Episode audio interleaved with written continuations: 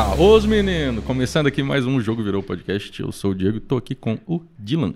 Aúba! Estamos também com o Marcelo Toledo, tá bom? Fala galera, obrigado pelo convite. Prazer estar aqui com vocês. A gente que agradece, cara. Pra quem ainda por acaso não te conhece, se apresenta aí pro pessoal. Pô, eu, Marcelo Toledo, meu nome, trabalho com startups de tecnologia tem 22 anos já.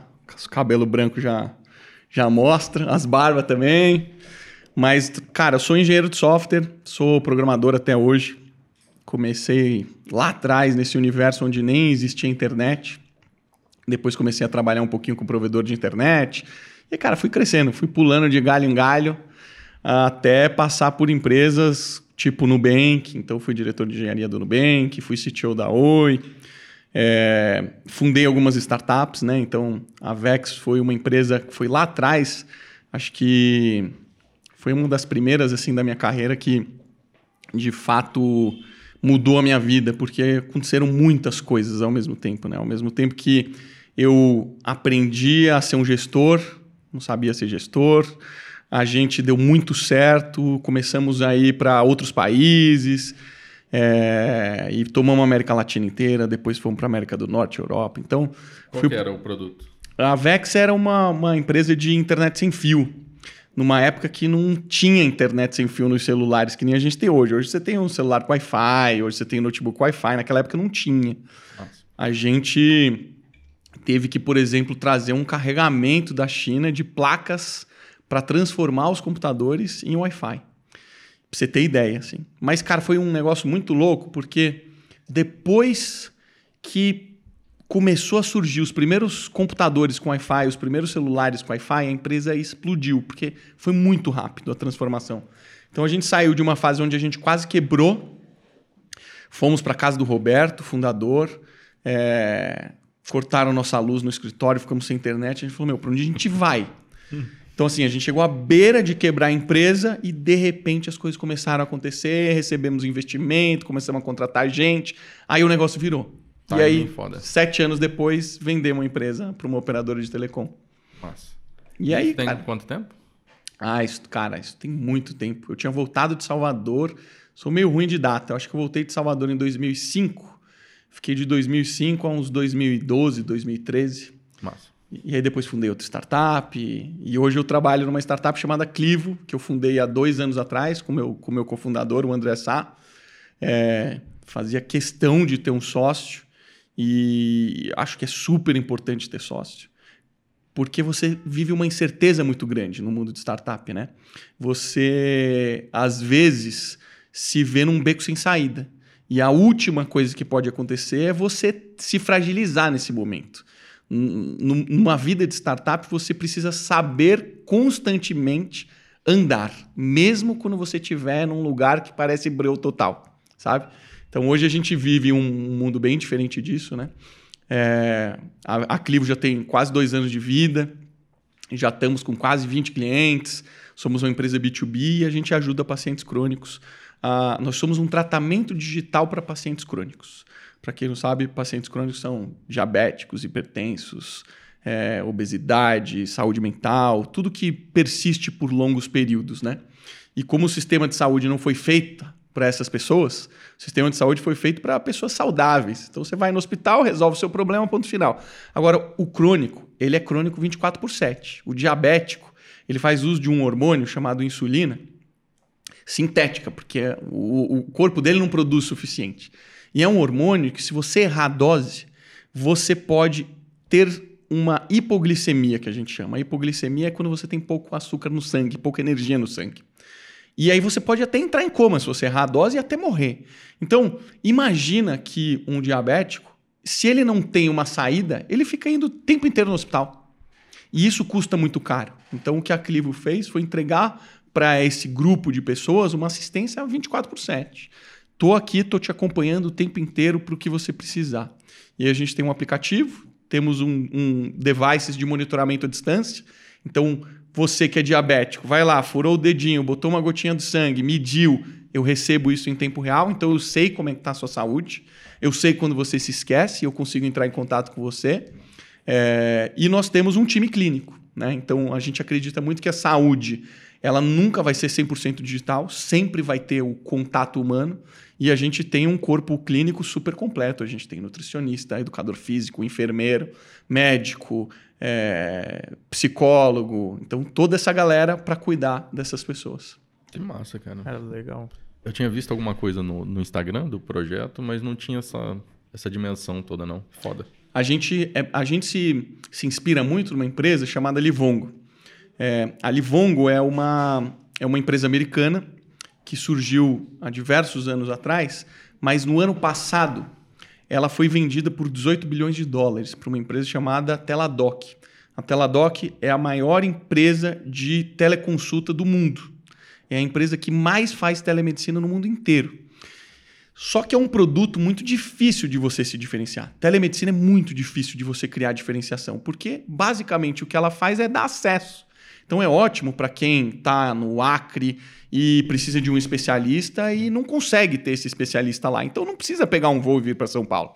Você simplesmente faz uma telemedicina e resolve. Só que a telemedicina que a gente está falando aqui é telemedicina massiva, muita gente, muito médico. Então não tem muita diferenciação. Quando você adquire uma empresa tipo a Livongo, você está criando um valor que resolve um problema muito sério do mercado. Você está diminuindo o custo da saúde.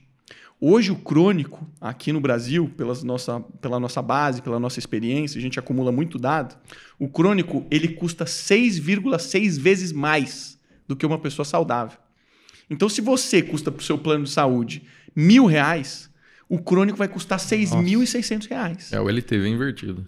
Exatamente. Então, olha que maluquice. Significa que eu estou tirando o lugar de cinco pessoas. Cinco pessoas poderiam ter esse lugar e não tem. O, a saúde poderia ser mais barato. Quando a saúde é mais barato, eu permito que a penetração seja melhor.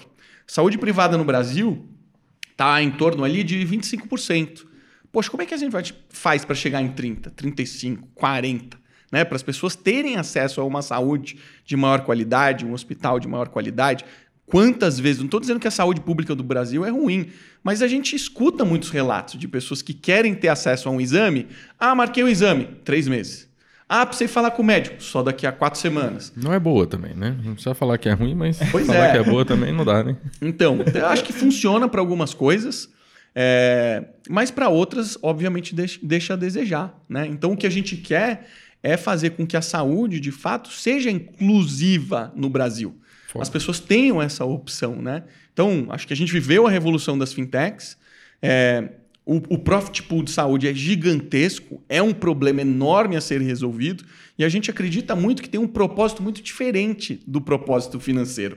É legal você dar dinheiro para os outros, é legal te ajudar a guardar mais dinheiro, é legal te educar na, na, na educação financeira, mas a saúde é a base de tudo. Se você não tem saúde, você não consegue ganhar dinheiro, você não consegue trabalhar, você não consegue estudar. E o problema do Brasil que a gente vive é, cara, eu preciso que as pessoas tenham saúde para a gente dar educação e colocar essas pessoas para gerarem riqueza. Ou conseguir um emprego ou empreender, entendeu? Sem saúde não vai ter nada disso.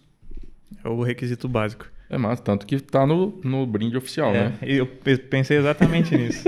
Daqui a pouco a gente vai fazer o brinde oficial do Drunk Canvas e é exatamente isso. É dinheiro e saúde.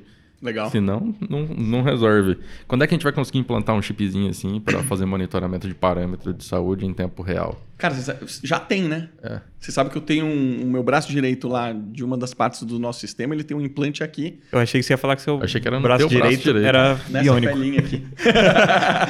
ele, tem, ele, ele fez um implante aqui. Incrível. É um chip de memória que ele consegue armazenar algumas informações aqui.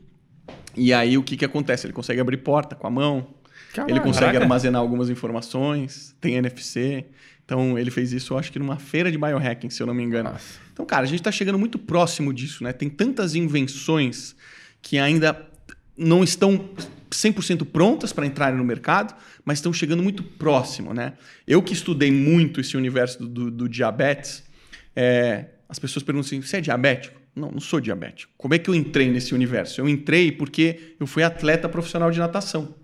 E eu sempre fui obcecado por performance. Sempre fui obcecado por performance. É, eu tenho um artigo no meu blog falando de biohacking há mais de 10 anos atrás. Então, eu entro nesse universo para tentar entender como é que o corpo funciona e como é que eu consigo ganhar mais performance de todos os jeitos.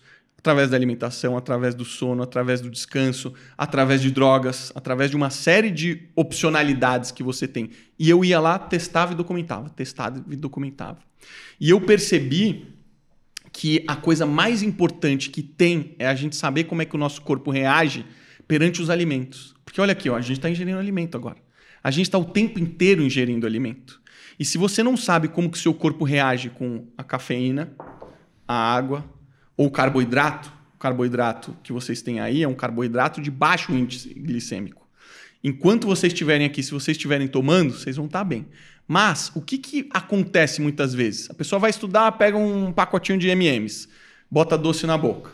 Aí ela gera uma energia muito rápida no organismo dessa pessoa, dá 45 minutos mais ou menos, varia muito de pessoa para pessoa, o nível de energia dela cai. E ela não sabe o que está acontecendo.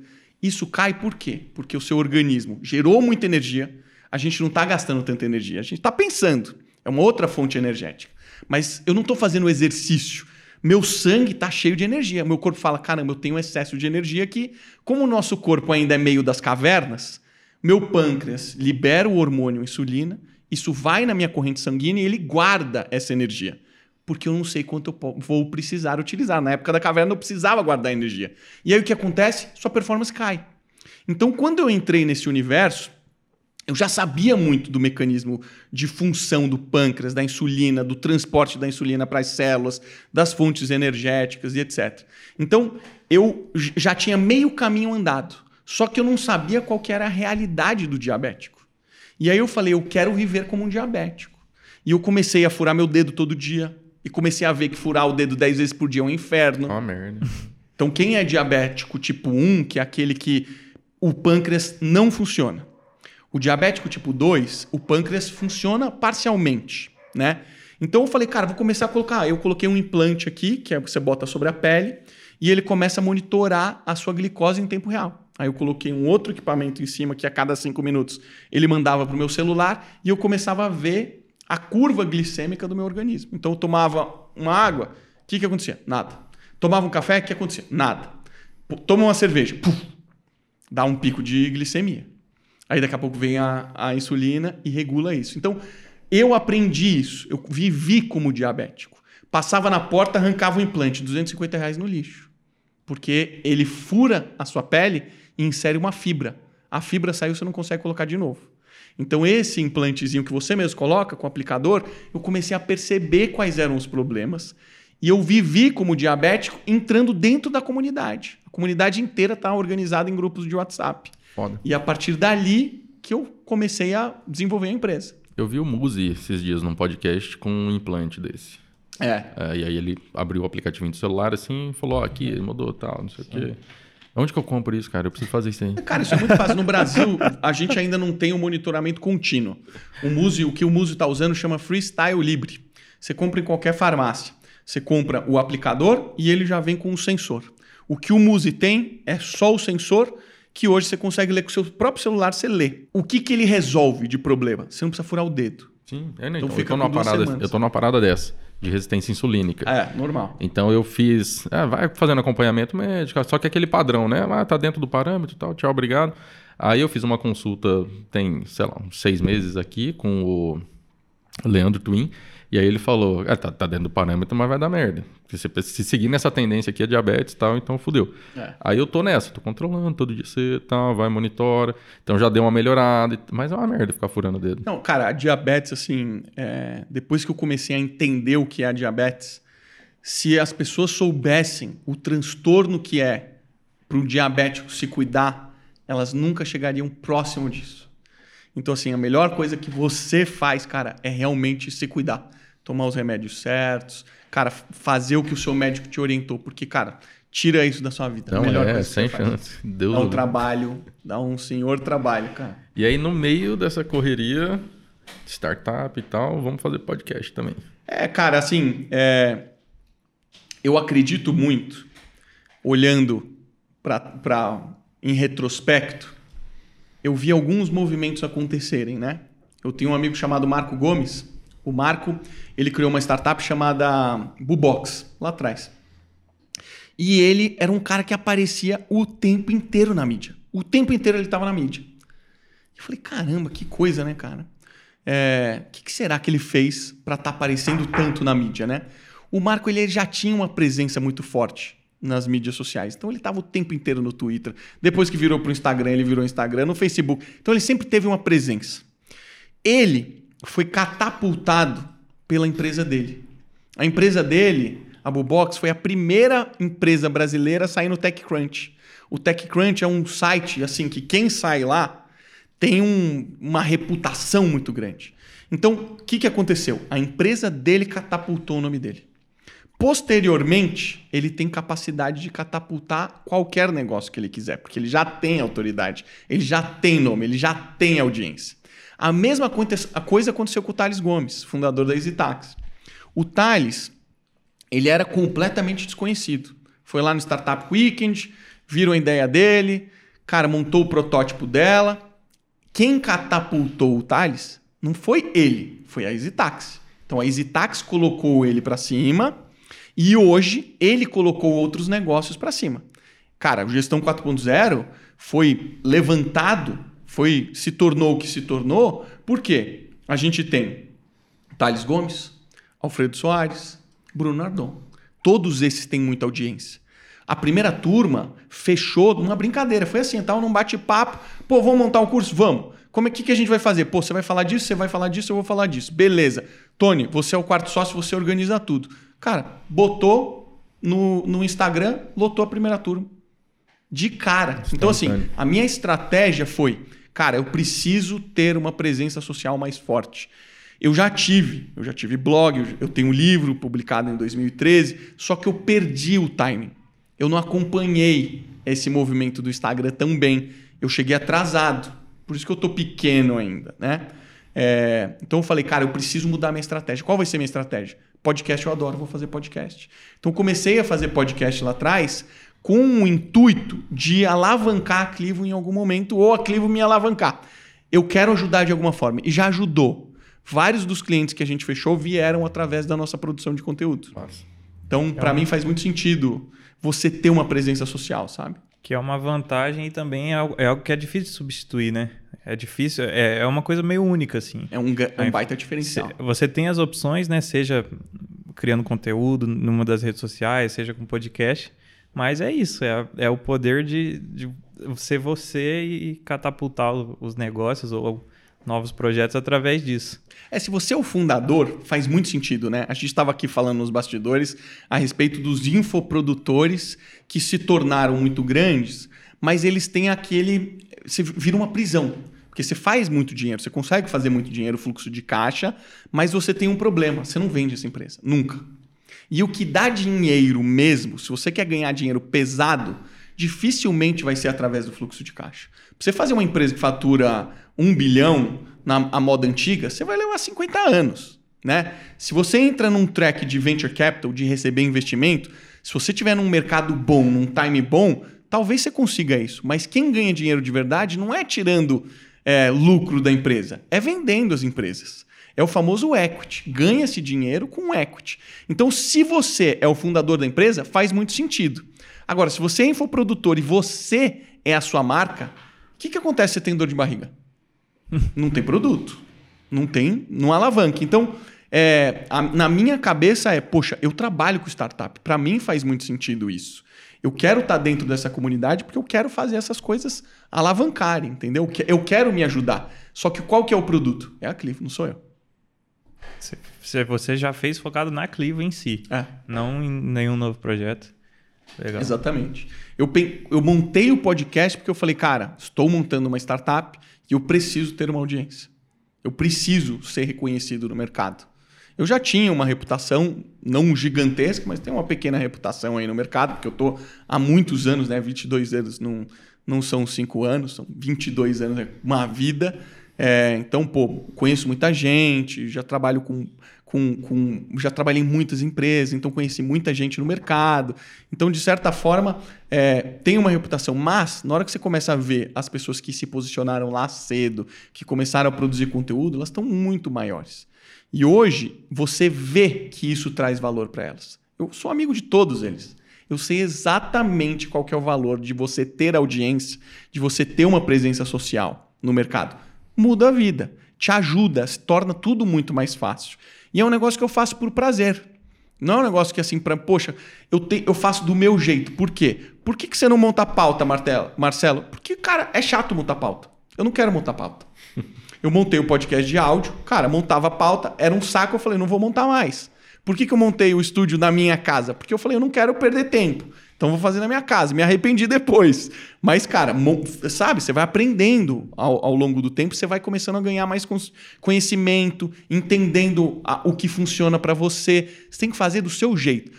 O Léo, que veio aqui, é um cara obcecado por métrica. Eu nem olho minhas métricas. Eu tô falando, eu tô cagando para as métricas. Porque o que eu gosto é da conversa. Sim. Eu gosto do bate-papo. É desse momento. Acabou o bate-papo? Ponto final. Para mim já foi. Agora é só a próxima semana. Eu gravo uma vez por semana. Massa. Exatamente isso. E eu, Exatamente isso porque a gente, que a gente é por causa disso que a gente tem a cachaça também aqui. É o que a gente é para ser do jeito que a gente quer.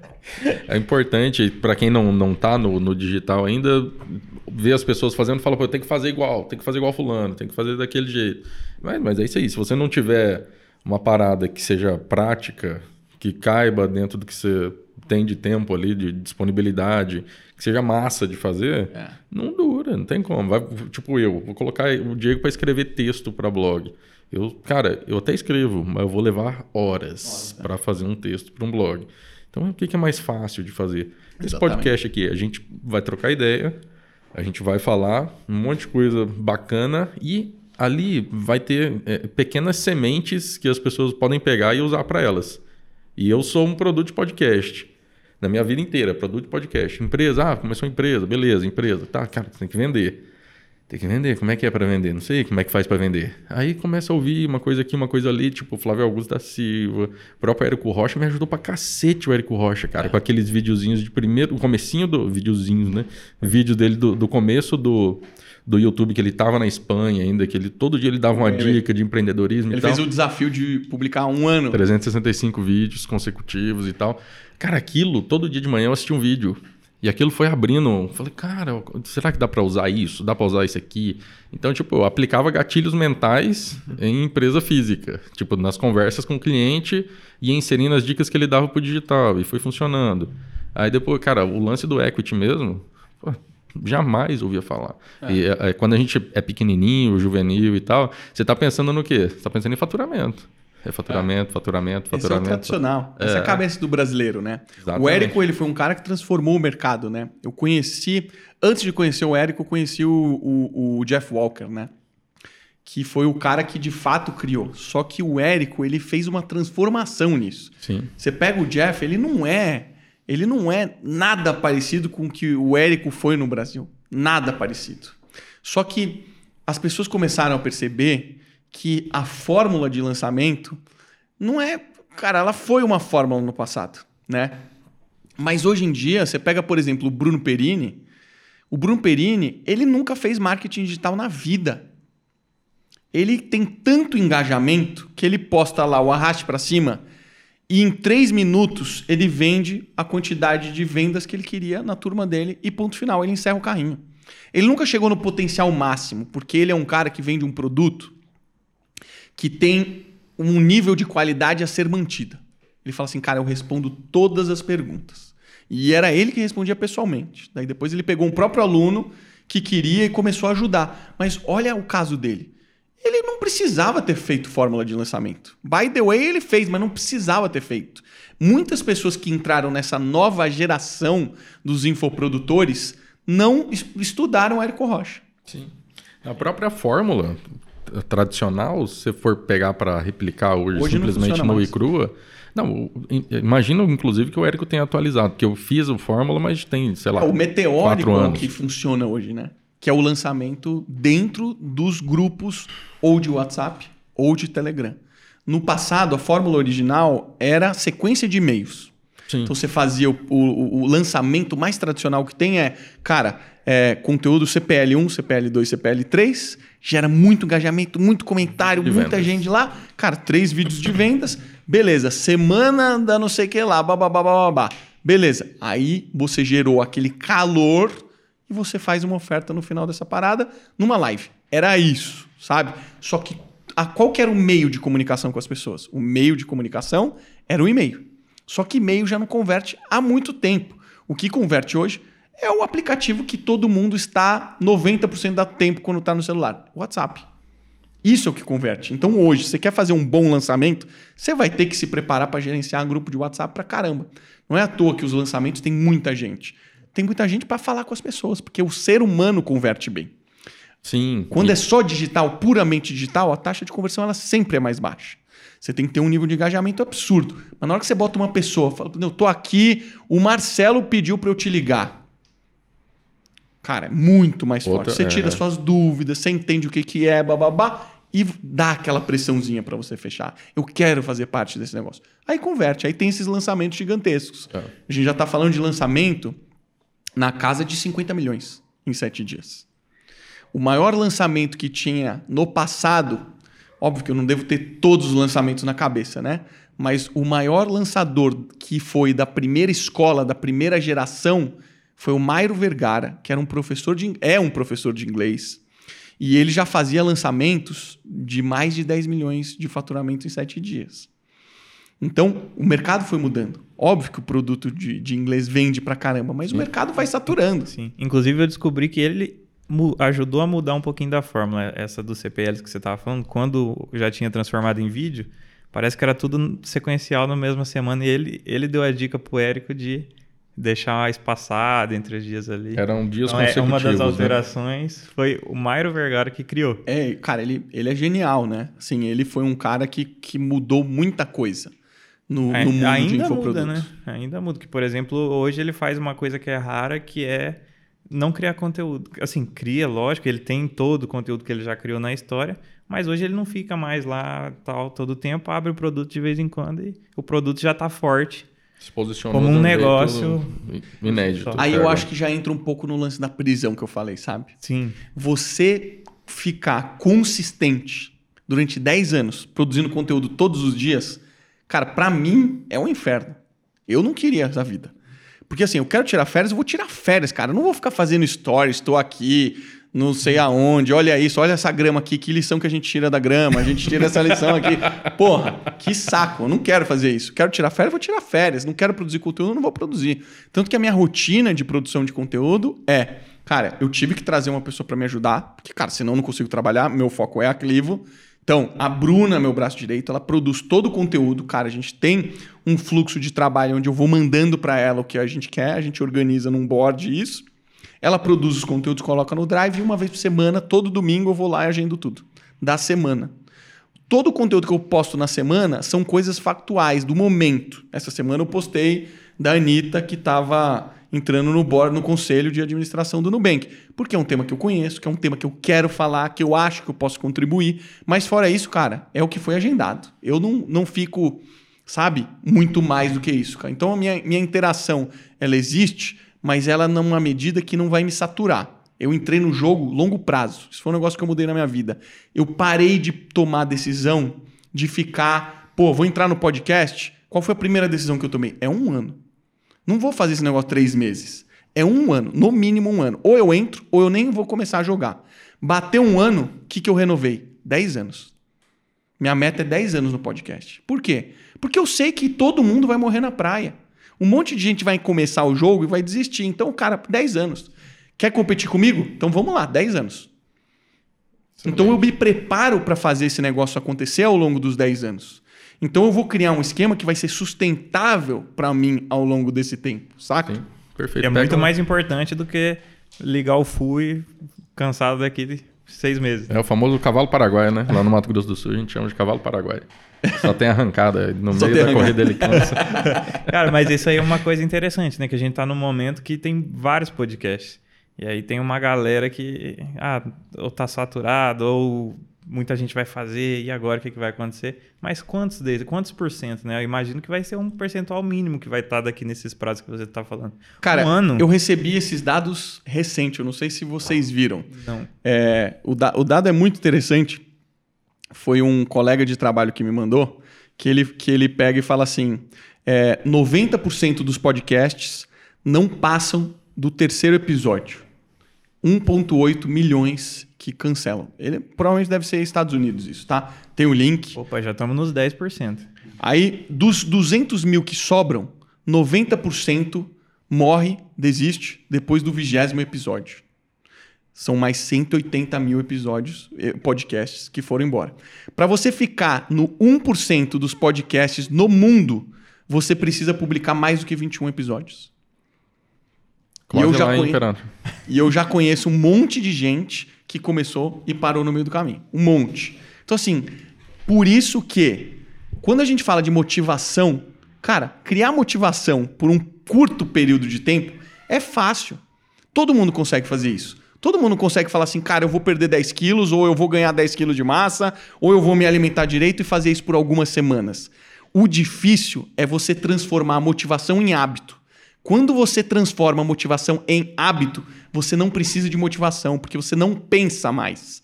Você acorda e faz o que tem que fazer. Ponto final. Problema resolvido. Perfeito. O poder do hábito, né? É, eu tô nessa rotina aí, cara. É isso aí. Exercício pra mim era uma merda, estamos fazendo exercício, acostumou fazer, vamos cuidar da dieta. E é uma coisa pra vida, né? é, uma coisa de cada é, é uma vez característica vital, né? Imagino que você pensa assim pra qualquer área da vida e é só assim que... é, eu ouvi uma frase uma vez que só existe o longo prazo.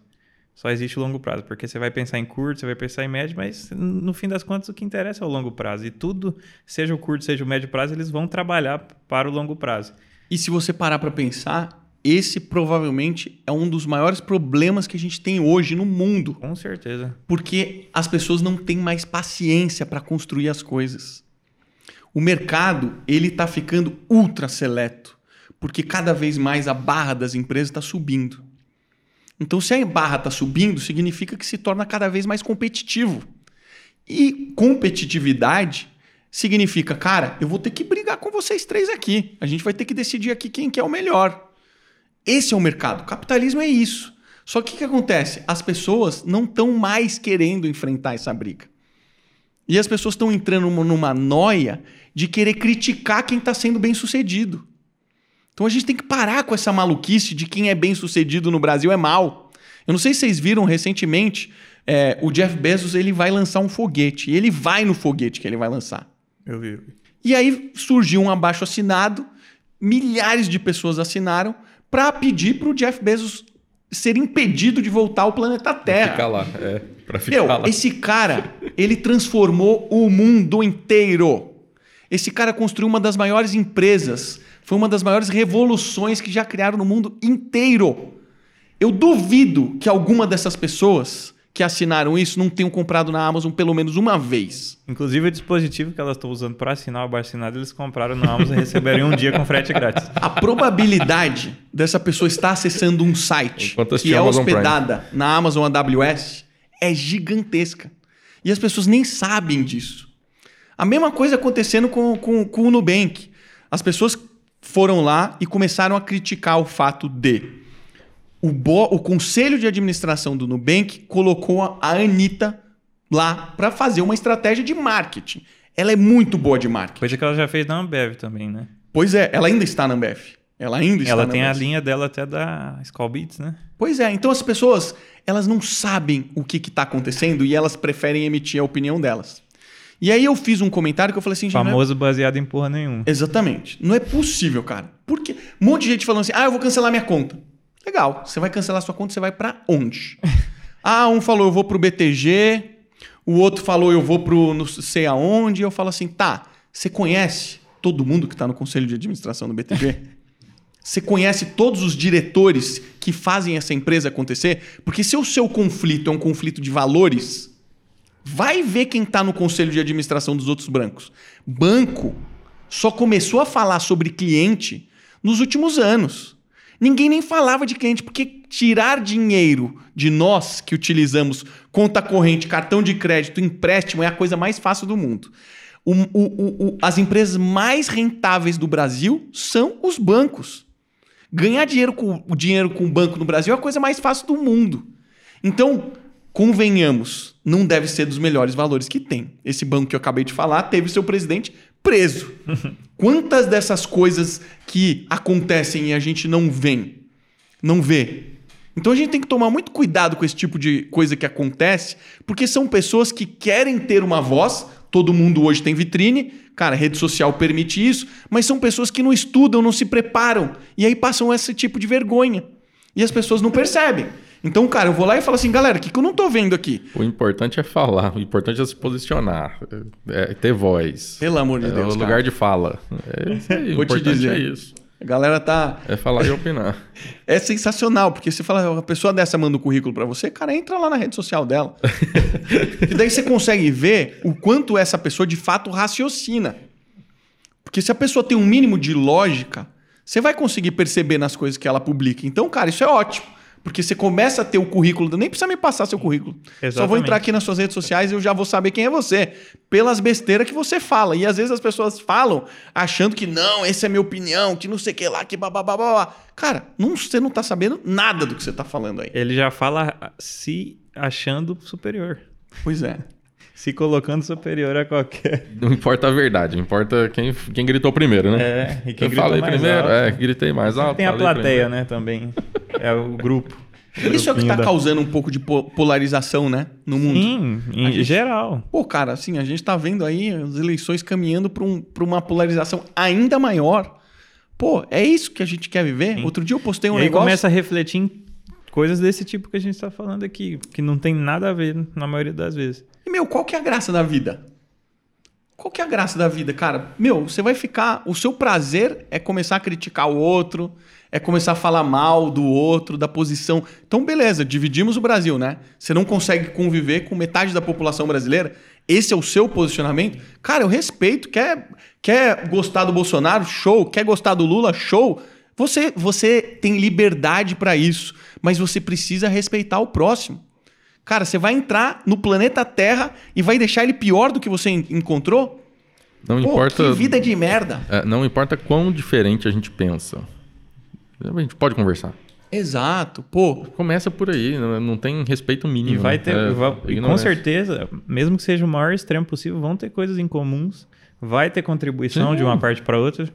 Todo Sempre, mundo sempre, tem sempre, algo a sempre, contribuir. eu não sei se vocês viram o Monark do Flow conversando com a Gabriela Prioli. Gabriela Prioli, Não assisti esse, cara. Eu vi, ela, eu vi. cara. Eu vi é, só algum corte. Eu também, eu fiz, vi um corte ou outro e tal. É, não sou muito fã do posicionamento dela, é, porque ela é uma pessoa tem uma super inclinação é, socialista.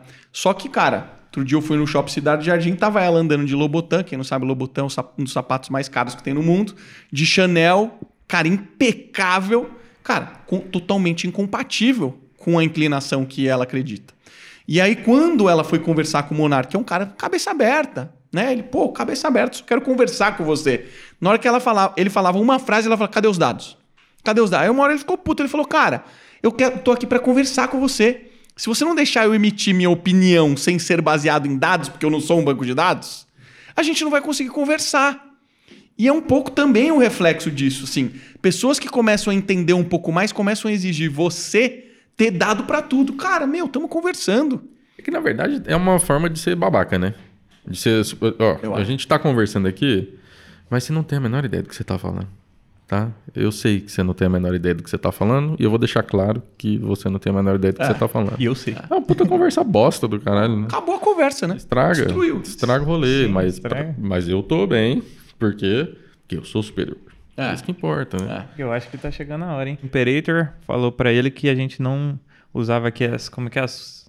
Smart drugs. Smart, Smart drugs. Eu falei, aqui a gente tem a melhor Smart Drug. e a gente vai conhecer ela no Dorn Canvas.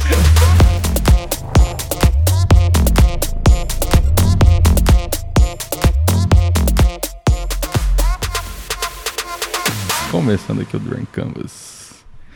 Marcelo, é o seguinte, cara. Drunk Canvas é um método aqui de solução de problemas, desenvolvimento de negócios e novas ideias. Quase um biohacking.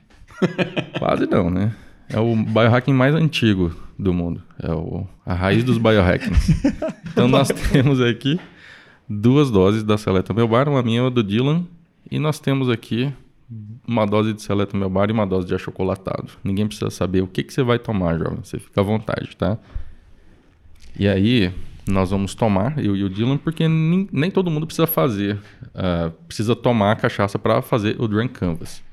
Tá? O Drunk Canvas, uma das pessoas da mesa tomando, ela já vai ter as ideias mais absurdas e todo mundo vai ficar à vontade para falar o que vier na cabeça, porque a pessoa ali já está em outra vibe. Então, basicamente, nós estamos aqui, pelo menos nós dois, com as melhores ideias da mesa. Você fica à vontade também para participar ou não com a dose da Seleta. Eu recomendo que sim, porque ela está na temperatura ideal. É Perfeito. a melhor cachaça que você vai tomar na tua vida. E o brinde oficial que é dinheiro infinito e saúde para todo mundo. Como é? Virado isso? Aos pouquinhos? O melhor efeito é virado. É boa? Boa. Temperatura boa. Temperatura ideal. A gente desenvolveu... Já tá vendo umas ideias aqui na cabeça. Olha, instantâneo, viu? E ele, ele hackeou também, porque para cada dose é uma ideia, né? Se você divide a dose, talvez você tenha mais ideias. Exatamente. Não. É? Tomou Olá, já tá funcionando. Tomou já tá E a gente Funciona fez mesmo. muitos testes, né? Como, como bons biohackers, muitos testes em nós mesmos para descobrir a temperatura ideal ela, que ela tá. E a gente chegou nessa temperatura ideal que é ela trincando. Trincando, é a única temperatura possível. A gente não precisa nem de instalar nenhum dispositivo nela para ficar medindo em tempo real. É só ela tá trincando que já tá tudo certo. Como é que estão os projetos, cara? Projetos futuros, redes sociais, pro ah, podcast? Ah, agora, meu, tô agora é aquele momento da vida para tem que dizer muito não, cara. Muito não. Infelizmente, não dá para fazer tudo. E isso é um negócio que também vejo em quem começa a ficar mais conhecido assim, você começa a ter muita oportunidade, muita. E você precisa tomar cuidado, porque não dá para fazer tudo, né? Hoje a minha vida é a Clivo, cara, para construir uma empresa do zero, do absoluto zero. A gente, cara, a nossa ideia foi no PowerPoint, a gente foi lá, levantou dinheiro. Então, cara, essa é a minha vida. Se eu começar a desfocar demais, cara, eu não vou conseguir construir empresa. Então, cara, o que, que eu tenho mais de dedicação? É as mídias sociais, que eu tenho uma pessoa que me ajuda. Cara, eu gasto um dia por semana, algumas horas desse um dia, que é no domingo que eu faço, e eu gravo às quartas-feiras, 5 horas da tarde, e aí eu já emendo, né? Então, esse é o único tempo que eu, tô, que eu não estou na Clivo. Fora isso, eu ajudo no Gestão 4.0 de tempos em tempos, como mentor, uma vez por mês, mais ou menos, etc. É isso que eu faço. Só isso. E eu não. Cara, eu, eu evito me envolver em outras coisas, eu evito me envolver em outros projetos, porque eu sei que eu não vou conseguir. Então, isso, cara, a gente vai ganhando experiência com o tempo também, né? Eu ia perguntar como é que você chegou nesse limite, porque a gente não sabe, no fim das contas, qual é o limite. Ah, eu acho que eu já errei pra caralho. É, a gente, quando é, quando é juvenil, vai fazendo um negócio, vê que funciona, deu certo. Aí fala, pô, aí aparece um negócio ali, você fala, ah, aquele negócio também tem um potencial legal.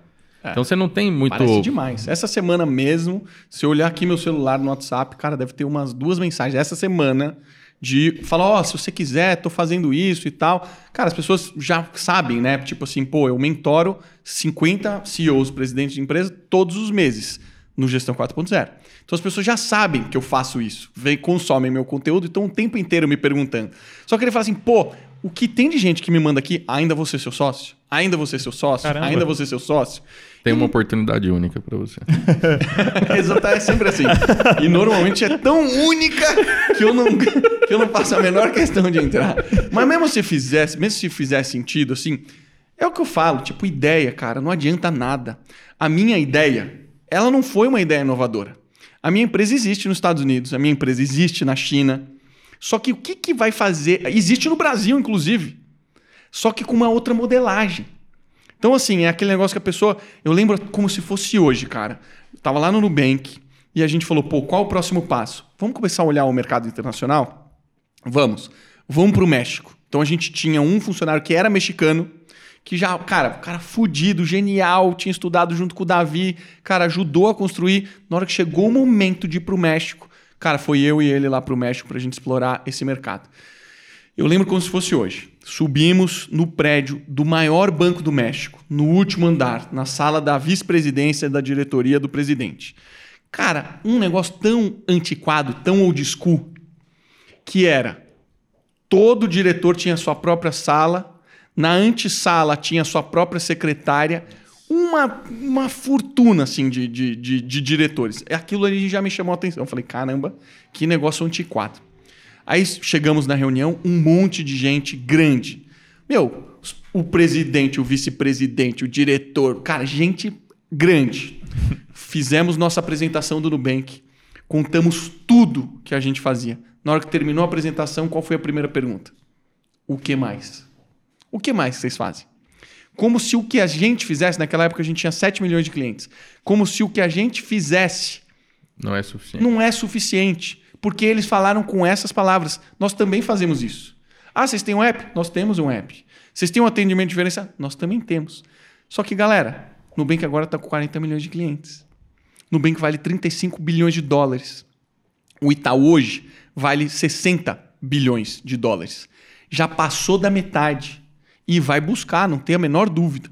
Então, a sutileza entre você saber fazer um atendimento diferenciado e você não fazer é muito tênue.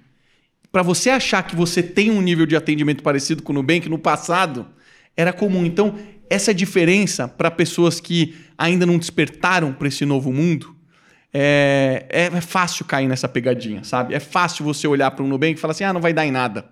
Quantas vezes o Itaú tentou comprar o Nubank e não comprou? Quantas empresas a gente viu aí? Pô, Black Blockbuster teve a oportunidade de comprar o Netflix, não comprou. Cadê a Blockbuster? Não existe mais. Uhum. Olha o Netflix, onde é que está.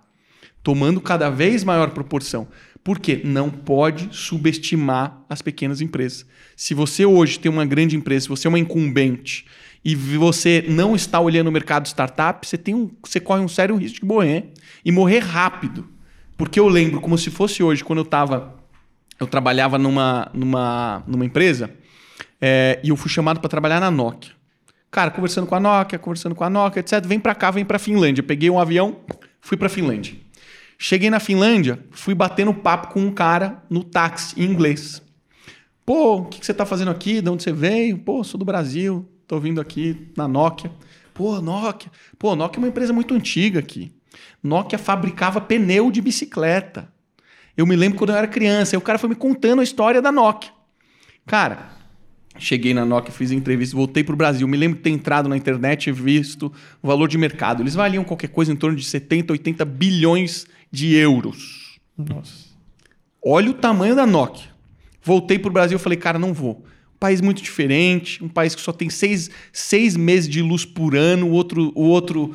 Cara, os outros seis meses você vai ter três horas de luz por dia, o resto é tudo escuro, altos níveis de depressão. Cara, não chegou meu momento de sair do Brasil, não vou. Cara, deu um ano, a empresa fez assim, ó. Vuf! Uma das maiores empresas do mundo. Então a gente achar que uma empresa grande é soberana, que ela não vai ter risco de morrer, acabou isso. No passado até poderia ser verdade, mas hoje em dia, na velocidade que a gente anda com a internet, com a informação, para você morrer é muito rápido. É muito rápido. E tá pegando uma galera de surpresa, né? Tipo, a Nokia, ela tava no. tava full nos, no aparelho celular, né? Nesse, Demais. Finalmente, né? Demais. Ela tava. Ela tinha. Ela estava desenvolvendo um sistema operacional. Eu ia entrar para ajudar numa parte desse sistema operacional, chamava-se Maemo. Aí você não foi ela quebrou. Você viu só? Olha aí. Deu tudo errado pros caras. Mas, cara, eles não viram. Ninguém viu, né? O iPhone. Ninguém viu o iPhone. O iPhone, cara, foi a revolução. É, você pega a BlackBerry, ainda sustentou durante muitos anos com o tecladinho tradicional. Tinha ah. gente que amava o BlackBerry. Eu curti, eu curti. Pô, BBM, cara, foi um Nossa, serviço cara. super legal, era super exclusivo, né? Durante é. um momento o BBM era super exclusivo aqui no Brasil. Mas, cara, não foi suficiente. Né? O sistema operacional é incrível, a, a, o, todo, todo o ecossistema. O design, todo o ecossistema, cara. Assim, não é uma coisa só. Né? Então, você perder o timing hoje, cara, é, é moleza. É, é cara, moleza. E aí você faz parte também, hoje, do time que está aí surpreendendo grandes empresas, grandes negócios, que são as startups. Como é que foi? Tipo, você falou que vendeu com um PowerPoint. Como é que é essa, esse processo? Pesquisa de mercado, vamos chegar num, num modelo que a gente acredita que funciona, vamos ver o que estão fazendo lá fora. Vamos montar aqui, ó, vai, ser, vai funcionar desse jeito, os clientes chegarão por aqui, a, a, estimativa que a gente tem de faturamento é essa e a gente precisa de tanto. É, nada disso. Nada, da, nada de dinheiro, nada de dinheiro. Essa, esse começo, sim, você tem que olhar o mercado, você tem que, você tem que ter uma tese, né? Isso que você está desenhando é uma tese. Agora, tem uma parte que hoje não se usa mais, que é essa parte, quanto que eu posso faturar? Cara, não tenho a menor ideia. Eu sei qual é o tamanho de mercado. Agora, quanto que eu posso faturar? Cara, deixa eu começar, deixa eu começar a colocar o pé e tal. É, isso hoje só se torna possível por alguns fatores. Um, o mercado está extremamente competitivo a gente está começando a ter cada vez mais empreendedores que têm histórico. Empreendedores que já empreenderam, já criaram empresa, já venderam empresa. Então, eu já passei pelos obstáculos que precisava passar para construir uma empresa. O empreendedor que ele não tem histórico, ele traz um risco muito grande para o negócio. Então, dificilmente ele vai conseguir levantar dinheiro no PowerPoint como a gente fez. É, eu tenho um histórico muito grande na área de tecnologia. Construir produto de tecnologia, cara, é dificílimo dificílimo. Custa muito caro. É muito fácil você errar. É muito difícil você aprender. É muito difícil você construir time. Então é um negócio que é difícil. Só que essa é a minha especialidade. E eu faço isso só há 22 anos. É muito bom ser difícil. É muito bom caso. ser difícil, porque você hoje já, já mudou, né? Hoje tem mais CTOs, hoje tem mais pessoas desse universo e tal. Mas assim, eu, eu aprendi, eu não sabia disso. Eu aprendi que eu sou um ativo escasso. Eu sou uma pessoa que entende de tecnologia, mas que sabe de negócios. O livro que eu escrevi é de negócios. Agora, você pega o meu sócio. Eu queria um sócio que fosse complementar a mim. Cara, eu manjo de tecnologia, mas eu odeio fazer vendas. Eu odeio fazer vendas. Eu sei que a gente está vendendo o tempo inteiro. Eu sei fazer vendas. Eu sei fazer relacionamento. Mas a venda, que é aquela, cara, que você cadastra no CRM, que você tem que fazer follow-up, que você tem que tomar um milhão de nãos para você tomar sim, eu não gosto sei fazer, mas eu não gosto. E eu não queria fazer. Porque isso me drena demais minha energia. Então, você ter um, o seu autoconhecimento, você entender o que você gosta de fazer e o que você não gosta, é fundamental. O meu sócio já gosta. Então, ele olha para fora de casa. Só que o meu sócio, ele simplesmente só fez quatro IPOs na carreira dele. então, ele já fez IPO da empresa que ele construiu, ele já fez IPO como investidor, ele já fez IPO em diversas situações. Sabe a Stone? Ele entrou lá para ajudar no IPO, porque ele investiu nos caras lá atrás. Maior, foi a maior IPO de fintech no Brasil. Provavelmente o Nubank vai ser maior do que isso. Mas, cara, até então, a Stone, gigante na Nasdaq, cara, né? Bolsa de valores mundialmente reconhecida. Então, quando a gente vai para o mercado e a gente se apresenta como dupla, sou eu e o André, o que, que as pessoas estão vendo? Caramba, uma, um cara que manja muito de tecnologia para criar uma empresa escalável tem que ter tecnologia e um cara que conhece muito o mercado, que vem do sistema financeiro, que sabe criar uma tese, que sabe olhar número, que sabe ser extremamente analítico, sabe? Juntamos, cara, a gente levanta dinheiro na reputação, na nossa história, não no que a gente está defendendo como sonho. Nossa. Óbvio que o sonho é importante, mas o André ele fala muito o seguinte, cara: se você errar o ativo ou o momento que você vai investir no ativo dá no mesmo. Porque se você investe no ativo certo na hora errada, se ferrou. Se você investe no momento errado no ativo certo, também dá no pau, ou vice-versa. Então, assim, se um desses pilares não casar, vai dar problema. Agora, quando você encontra o ativo certo, no bank, cara, sistema financeiro, no momento perfeito, concentrado quatro, cinco bancos, no momento exato Olha o que, que aconteceu. A Sequoia Capital, que investiu no começo da empresa, eles levantaram. Dois, o Davi levantou 2 milhões e 500 mil dólares no primeiro round da empresa. Nesse round, uma parte dele foi de uma empresa chamada Sequoia Capital, que é uma das maiores investidoras de empresas de tecnologia do mundo. Hoje eles representam aproximadamente 27% de ativos da Nasdaq, é deles. 27% dos ativos são deles, para vocês oh. terem uma noção da dimensão desses caras. O Nubank foi o maior investimento da história da Sequoia Capital. O maior investimento da história. Caras que têm 27% na bolsa de valores. Pra vocês terem noção. Então, assim, o que, que é isso? Significa que o Davi é um cara. Ele é um alien? Significa que ele conseguiu fazer uma execução acima da média? Cara, ele é muito bom. Cara, ele estudou em Stanford, ele fez MBA em Stanford. Simplesmente a melhor escola de negócio do mundo. Ele realmente é um cara excepcional. Ele realmente é um cara muito inteligente. Mas o ativo E o momento de investir no ativo faz toda a diferença. Teve gente que é ruim nesse mercado, ruim, empreendedor ruim, que eu conheci. Hoje está ficando um pouco melhor, mas empreendedor ruim, que entrou no mesmo mercado e conseguiu fazer algo muito próximo e eu sei que vai fazer algo muito grande. Então, às vezes, você é um empreendedor ruim, mas você acertou no ativo, Acertou. você acertou no momento, você vai fazer um negócio grande. Vai fazer. Então, isso faz muita diferença. Saber acertar esses dois pilares muda o jogo. E no meio do caminho você aprende. Vira o jogo. É assim que o jogo vira. Isso aí. Veio daqui, né? lá, Veio do biohacker. Veio do biohacker. né? É, com certeza teve vários Durham Canvas envolvidos aí nessas histórias que você contou, né? Porque nem, nem todo Durham Canvas é público. A gente tá tentando deixar isso aqui Na verdade, um o Jordan Canvas mais... ele já é consagrado. Ele só não- não tinha nome até esses dias, né? Agora ele tem um nome. Agora ele tem um nome e uma boa representante também. A melhor representante possível. Seleta meu bar. Esse é o equity, é o equity que vocês estão desenvolvendo. ó. Então, é um projeto do meu bar. Por isso que não é Seleta o jogo virou. É tão longo prazo que o meu bar nem existe ainda. Estamos falando dele, ele nem existe até A hoje. gente cê- começou na brincadeira. E aí, o Durham Canvas não tinha nada a ver com. Cara, é que a gente é meio doido mesmo. É, é resultado de Durham Canvas, na verdade. Não vou falar que a gente é meio doido. É resultado de biohacking. e aí, um pro- uma coisa puxando a outra, vamos colocar dentro do, do A podcast. preocupação aqui, na verdade, é o- o- uma das, né, é a gente ter como monetizar o projeto do podcast. No teu caso, por exemplo, você já tem o porquê do teu podcast e você já me disse também que ele está chegando naquele porquê. Vocês já estão conseguindo projeção e clientes através também desse meio, né, dessa distribuição. No nosso caso, o projeto podcast ele está alinhado com outras estruturas também que a gente ainda não iniciou. Mas a preocupação é viabilizar o podcast, viabilizar tudo isso. Então, é, seria um hub para vários projetos, entende?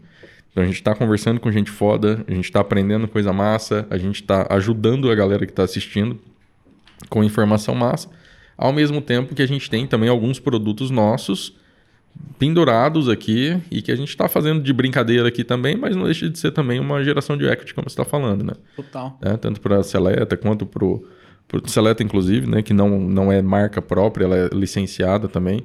Em qualquer momento vai rolar um patrocínio, eles não sabem ainda disso. mas- Eles já sabem, eles já sabem. Eles só estão aproveitando. É que eles querem entrar no melhor time, né? Cara, eu, eu, eu, eu sei o quão caro é isso, né? É, pô, tive que investir na estrutura, gastei uma fortuna, contratei arquiteto para fazer o estúdio bonitinho, etc. É, fiquei com muito medo, né? Porque é um negócio que eu não dominava. Então esse é um negócio que eu também faço muito, que assim, puta, eu vou entrar num negócio, cara, eu tenho que conhecer profundamente que eu vou entrar. Cara, eu sei editar vídeo, eu sei fotografar, eu sei mexer na câmera por completo. eu- cara, eu sei. Eu não preciso fazer, mas eu sei. Porque se eu tô montando o estúdio eu sozinho, eu preciso entender o que, que vai funcionar e o que, que não vai funcionar. Porque você vai investir uma puta grana, esse negócio tem que funcionar, né? E na hora que eu botei o, o, o- podcast para funcionar em vídeo, que é um negócio novo, a gente começou o ano passado, o primeiro ano do, do Excepcionais foi em áudio, o segundo ano agora está sendo só em vídeo. Ah, em vídeo e áudio áudio. também, né? É, Só que, cara, eu não tenho uma super audiência ainda. Estamos construindo. De, do áudio para cá, a gente já triplicou de tamanho começamos a tomar mais projeção, comecei a trazer pessoas mais conhecidas, isso, isso ajuda. Só que eu queria também, não queria fazer dinheiro, eu queria simplesmente não ficar negativo. é, importante. E aí eu comecei a trazer é, é, patrocinadores. E eu, assim, fui muito pé no chão. Eu falei, eu vou colocar um valor quase que simbólico. Estabeleci um valor simbólico, estabeleci três cotas, consegui três patrocinadores. Então hoje eu tenho três patrocinadores que me ajuda a, vai, pagar uma parte desse custo. Não paga ainda totalmente. Mas já tem mais gente querendo entrar, pagando muito mais. Massa. Então, assim, se esses patrocinadores especificamente, já fica a dica aí, galera. Se esses patrocinadores não quiserem renovar, já tem gente querendo. E eu não vou colocar mais de três. Então, assim, meu objetivo não é ganhar dinheiro com isso. Eu sei que isso no futuro vai dar dinheiro. Eu sei. Mas não é isso que eu estou trabalhando. Por isso que eu não me preocupo com métrica. Por isso que eu não me preocupo com esses. Eu não- por isso que eu não estou fazendo o que o Érico Rocha fez. O Érico Rocha entendeu que quanto mais vídeo ele publicava naquele projeto, 365 dias de vídeos, cara, cada vídeo que eu publico, eu ganho X seguidores. Cara, vou publicar mais. Ao invés de Cada publicar uma pessoa vez que semana. assiste um, dois vídeos seguidos, três vídeos seguidos, ela tá muito mais qualificada para depois virar cliente. Pois é. Então, assim, ele era um cara que. Ele, o, o, o, o, cara do, do curso de inglês. Mairo. Mairo. O Mairo, cara, todos esses caras são hackerzinhos de número e tem que ser mesmo. Só, cara, isso pra mim é o quê? Cara, pra mim tem que ser um pouco de diversão também. Porque não é a minha função principal. E simplesmente, cara, um negócio que eu sempre tive na minha vida, depois de um certo momento, e que eu nunca vou parar de ter, que é produzir conteúdo. Teve um momento que foi blog, teve outro momento que foi livro, cara, agora é Instagram e podcast. Amanhã vai ser outra coisa. Você simplesmente precisa estar dentro da plataforma. Por isso que teve aquela corrida, né, do Clubhouse. Surgiu o Clubhouse, todo mundo que tinha eh, suas plantações, seus seguidores em outras plataformas, falou, cara, Aham. se isso se tornar a próxima plataforma, eu preciso estar aqui. Então a gente começou a ver os, os, os infoprodutores, Quem principalmente, primeiro bebe água limpa. Né? ficando uma semana, cara, quase que 24 horas por dia os caras lá para construir seguidor. Nem não deu em nada. Mas poderia ter dado. Sim. Mas é importante também, porque é igual você mesmo comentou agora há pouco. A, a ideia mesmo ela não vale nada. O que vale é a ação. É. Então você saber que a próxima rede social vai aparecer a qualquer momento. E aí quando aparece uma possibilidade de ser ela, você fala, ah, não, vou esperar um pouquinho, vai, vamos ver se é ou não é, vamos ver se é ou não é. Então se tivesse virado, os caras que fizeram essa correria, eles estariam no céu, muito no céu. E tem um negócio que poucas pessoas ainda entendem, que é como funcionam os algoritmos das redes sociais. Quando você está no começo de uma rede social, é o melhor momento para você crescer. Pelo seguinte, imagina que o Instagram nasceu hoje e a gente está entrando pela primeira vez. Você não tem seguidor nem eu. Então, cara, a gente entrou, a gente se seguiu aqui, cada um tem 5, 6 seguidores e é isso. Então, eu vou lá, abro o Instagram, você publicou uma foto, todo mundo aqui publicou uma foto. Pô, legal. Vou dar like em todas as fotos. 100% de entrega. Teve 100% de entrega. Você publicou conteúdo, 100% de entrega. Então, conforme as pessoas vão entrando, o que, que vai acontecendo? Você vai ganhando mais seguidores. Só que elas ainda seguem poucas pessoas, porque a rede ainda é muito nova. Então a entrega continua muito alta. Vai agora 10 anos para frente. Todo mundo tem milhares de seguidores e segue milhares de pessoas. Na hora que eu abro o meu Instagram, ele já sabe qual que é a média de tempo que você fica consumindo conteúdo. Então ele fala assim: "Poxa, o Dylan, ele fica mais ou menos 15 minutos por vez que ele entra. Quantos conteúdos dá para ele consumir neste período? Puta, dá para ele consumir 150. Então, eu pego os 150 conteúdos e eu preciso ordenar. Por que, que eu preciso ordenar? Porque ele tem que achar legal. Se ele achar chato, o tempo que ele fica de 15 minutos vai cair para 10, para 5. Então, eu ordeno. Eu vou dar mais entregabilidade para os conteúdos mais legais. Como é que eu sei que o conteúdo é legal? Eu testo. A rede social, ela pega. Você publicou, Diego. Você publicou um conteúdo. Eu vou lá e mostro esse conteúdo para 5% das pessoas. Teve engajamento? Teve um engajamento X. Mas e os outros 150 conteúdos? Como é que se compara com ele? Perfeito. Puta, seu conteúdo engajou pra caramba, então você é primeiro lugar. Depois, o do Toledo aqui, que foi mediano, é, cara, é, é 70 lugar aqui. E é assim que funciona. Então, o começo de uma rede social ela é beneficiada pelo algoritmo. Hoje, como a gente está nesse massivo de conteúdo, muita informação, muita gente, é muito difícil de você ganhar. Por isso que é mais fácil hoje em dia você entrar numa rede social que tem um algoritmo um pouco diferente. Um TikTok, um YouTube, que poucas pessoas entendem isso, mas o YouTube é um site de busca. É o segundo maior site de busca do mundo, só fica atrás do Google. Então significa que a estratégia para você ganhar seguidor lá não é uma estratégia de gerar o melhor conteúdo do mundo. É uma estratégia de você gerar o melhor conteúdo do mundo buscável. Tem uma grande diferença. Porque cada rede social tem um tempo de vida no conteúdo. Você vai publicar um conteúdo no Instagram, depois de 24 horas não tem mais interação nesse conteúdo.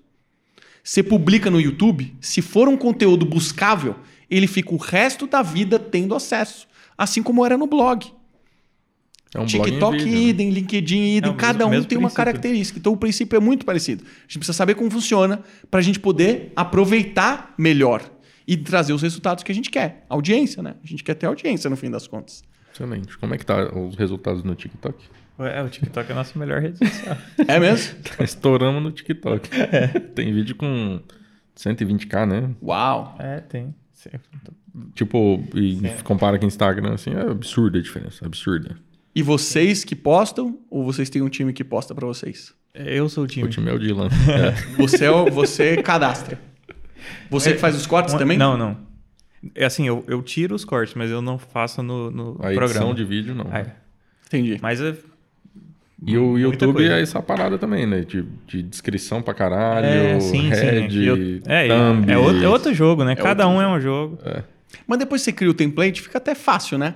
O desafio é que, assim, cara, você vê que tudo faz sentido, né? Puta, cara, eu escrevia muito mal. Muito mal. Eu escrevi um livro. Eu escrevia mal. Só que, cara, o Imperator lembra disso.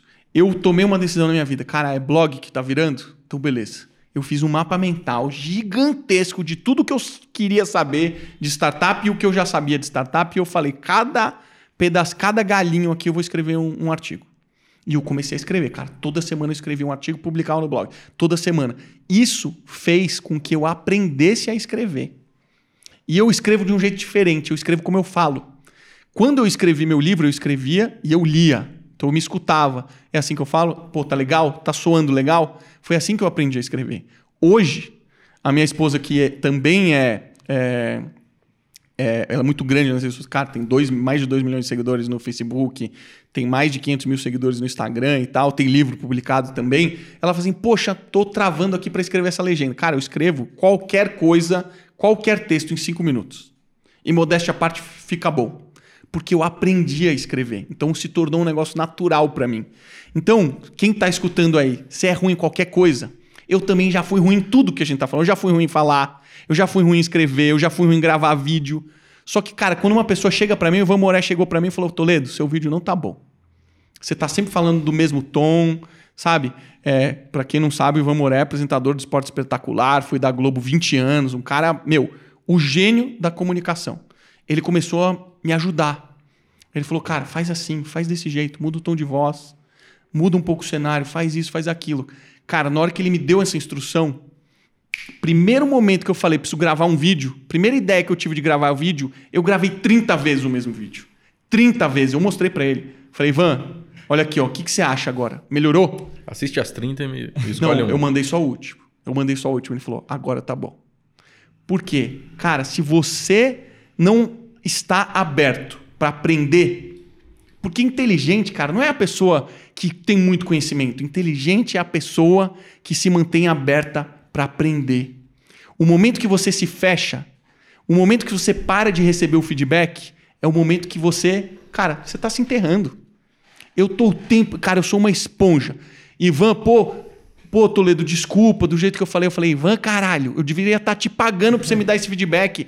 Pode me mandar uma hora de feedback se você quiser. Pode falar do jeito que você quiser. Isso daí pra mim, cara, não tem preço.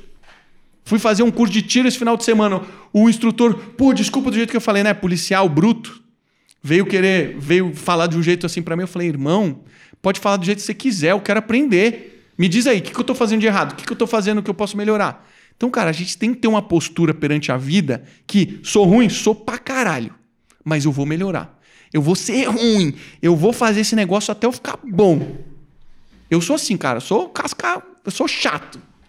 Não, tá certo. Eu tô. E o jogo vira quando a gente começa a fazer, né? Exato. Que a distância entre os. O, o estudar, o aprender, o entender e o de fato colocar em prática. Porra, é distância pra caralho. Tipo, É. vou aprender a lutar judô. Dylan tá lutando judô aí. Vou aprender a lutar judô Legal. assistindo Judô é vídeo no YouTube.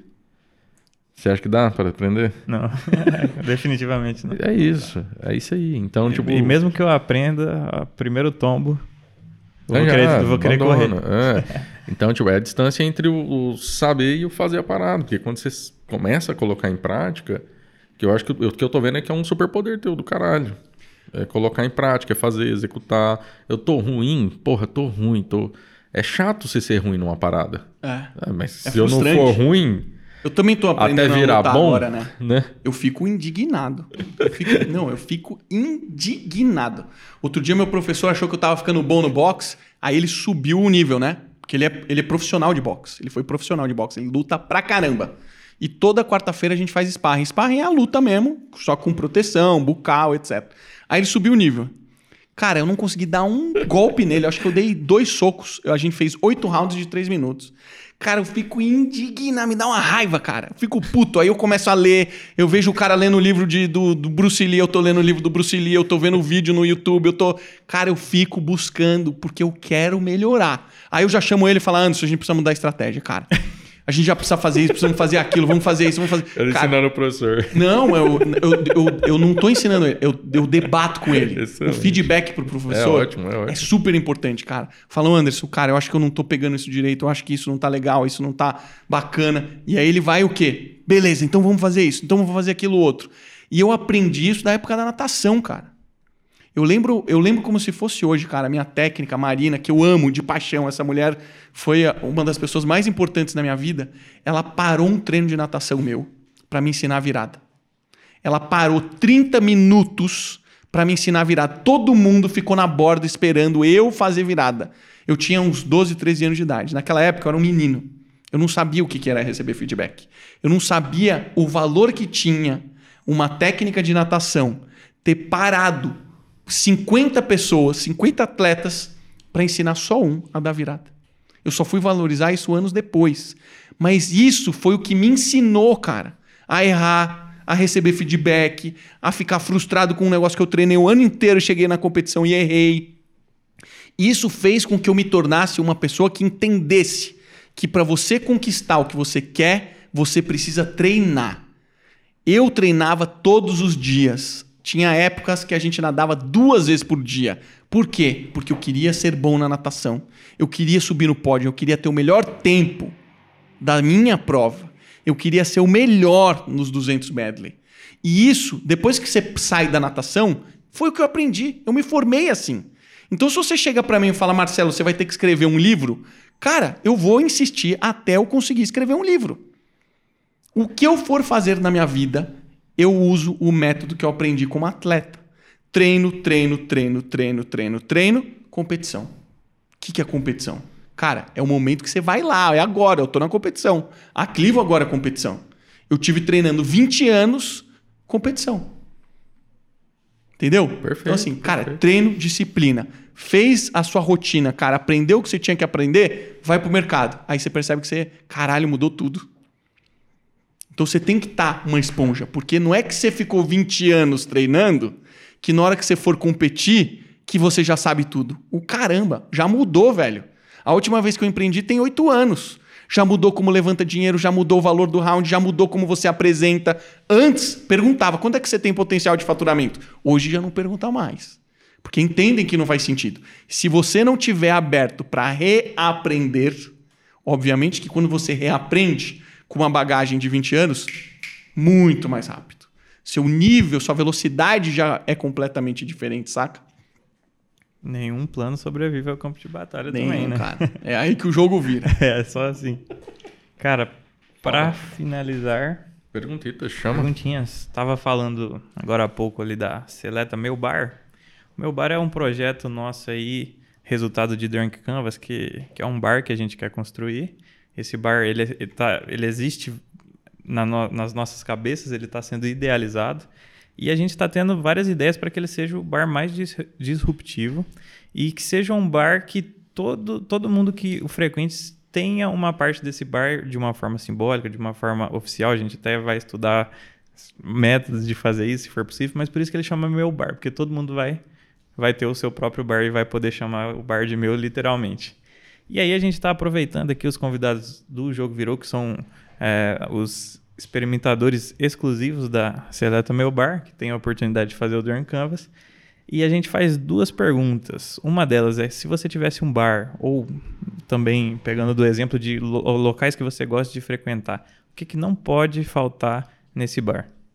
Pra mim, Para você. um espaço pra fumar charuto não pode Excelente. faltar pra mim. É um, é um É algo novo, cara, tem mais ou menos um ano que eu comecei a fumar charuto. É, é uma das coisas ruins da vida, que não é bom para sua saúde. Mas, cara, não pode ser só coisa boa na sua vida, né? Não pode ser só dieta, não pode ser só treino. Cara, você tem que ter momentos de descontração. E o charuto, para mim, que é um negócio que eu fumo, cara, cada 15 dias eu fumo um charuto, às vezes a cada um mês, às vezes eu fumo um por semana. Tudo depende do momento, do quem eu tô. O charuto, a parte mais legal do charuto, sabe qual que é? As pessoas. Essa é a parte legal do charuto. O legal do charuto é a conversa, quem tá contigo fumando também. Então você degusta um bom tabaco, cara, que para quem não sabe, é, o tabaco é uma matéria-prima brasileira de, cara, quantos anos? A primeira bandeira do Brasil tinha folha de tabaco lá. Então, cara, para mim não pode faltar um bom espaço para você fumar um charuto. E, obviamente, ter, cara, uma boa seleção de cervejas artesanais, bons vinhos, para mim são minhas bebidas favoritas. Excelente. E o que que se tiver, você não curte, já seria um lugar que você não voltaria, ou que você não gostaria de ter no seu próprio bar? Cara, vai ser um pouco diferente de todo mundo, mas, cara, não, pra mim, pode ter uma televisão, mas não pode estar tá passando futebol. Pode passar luta, cara, que eu adoro. Pode passar qualquer esporte. Futebol eu acho chato pra caralho. Então, pra mim, não pode passar futebol. Certo. Perfeito. O bar vai ser teu, velho. Você pode falar o que você quiser. Você pode até mudar o canal. O ruim é que todo mundo também vai ser dono do bar. Vai ter que ter várias televisões. É, então. Era uma coisa que a gente tava conversando hoje cedo, inclusive. Ter várias várias programações diferentes para atender todos os públicos. Exatamente. E vai ter esse bar mesmo? Vai. Vocês vão fazer é. o bar mesmo? Vai ter. Não é à toa que não, a gente. E vai ser aqui em São Paulo ou vai ser. O podcast, dois anos atrás, é equivalente ao meu bar hoje. Exatamente. A gente fala, fala, fala de podcast e tal, e pum, aconteceu.